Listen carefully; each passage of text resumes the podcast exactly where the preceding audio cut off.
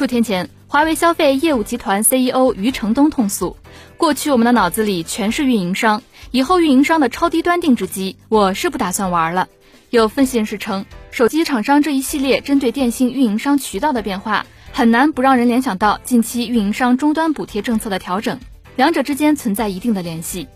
今天的每日科技视点，我们将目光投向运营商渠道价值缩水，手机厂商建起机海战术。每日科技视点，每日科技视点，关注信息科技的点点滴滴。在电信运营纳入营业税改征增值税试点后，购话费送手机的模式逐渐被购手机送话费的模式所取代。主要原因是手机作为赠品后，电信运营商无法对采购时缴纳的增值税进行抵扣。与此同时，国资委对三大电信运营商提出的三年连续削减百分之二十的营销费用的要求，这使得为了减少营销成本的增加，降低终端补贴成了势在必行的一项措施。政策的调整对中兴、华为等手机厂商冲击最为明显。从手机出货量占比来看，其一度总销量超过百分之五十都在电信运营商渠道进行销售。因此，余承东提出不玩了的说法看起来十分合理。更何况，华为 CEO 任正非去年末的讲话已经表明，优质资源要向优质客户倾斜的决心。显然，电信运营商并非优质客户，后者的渠道一直难以对企业的利润做出贡献。然而，德国电信分析师谭延明表示，电信运营商政策变动或许只是手机厂商调整产品布局和市场策略的一个借口，最主要的原因是运营商调整政策尚不明朗。中国市场用户的主要特点决定。人口基数大，导致对不同价格等级的产品都有较强的需求。而电信运营商在国资委的要求下，针对终端补贴的调整，只是表明了降低的态度，具体操作细节尚未出台。日前，中国移动废止了三月宣布的不补贴五月三十一号后入库的三模 TD 手机政策。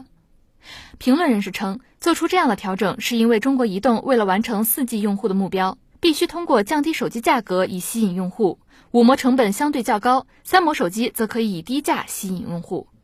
相比积极发展四 G 用户的中国移动，中国联通仍然希望三 G 网络能够发挥更大价值。在八月的一次手机产品发布会上，其市场营销部总经理熊玉表示，以三 G 为主的中低端用户有非常大的市场。言外之意则是，中国联通对三 G 终端的需求量仍然很大。至于所谓四 G 千元机因补贴而受益，目前看来也只是业内猜测，因为电信运营商，尤其是中国移动，并未明确指明终端补贴会向其倾斜。有电信行业人士表示，目前推动千元机概念的大多为手机厂商。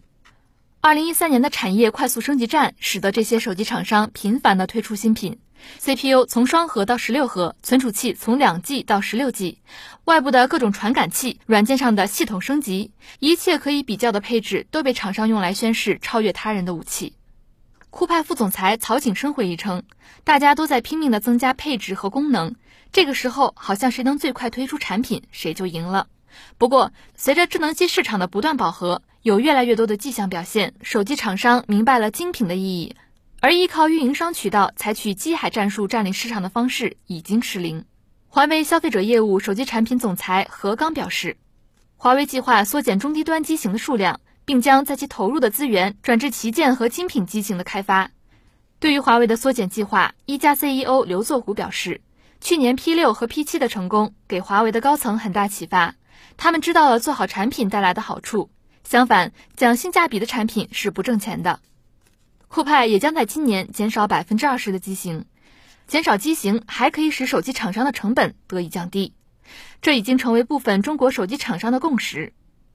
曹景生表示，聚焦精品后可以节省研发、供应链和销售的成本，这也有助于提升产品的竞争力。中兴通讯相关人士则表示，进入四 G 后，中兴通讯采用了更为完整的解决方案，提供一款机器解决不同电信运营商网络切换的问题。进而改变在三 G 时代要推出支持不同制式的三款机器。但值得注意的是，随着机型的减少，手机厂商所面对的风险也日益突出。随着政策调整，电信运营商已经变成了渠道分销商之一。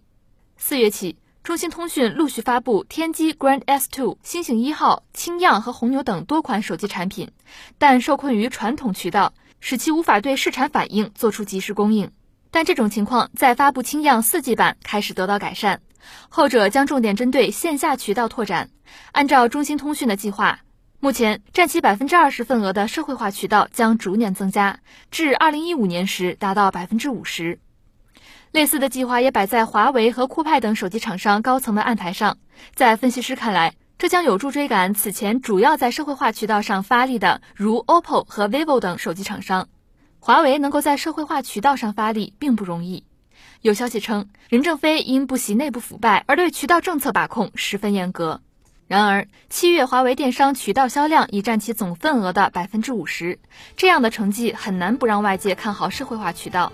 手机厂商聚焦精品战略后，可以节省研发、供应链和销售的成本，这也有助于提升产品的竞争力。好了，以上就是本期每日科技视点的全部内容，感谢您的收听，我是默然。如果您喜欢我们的节目，欢迎加入 QQ 群，群号是二四六零七二三七零二四六零七二三七零。观众朋友们，我们下期再会。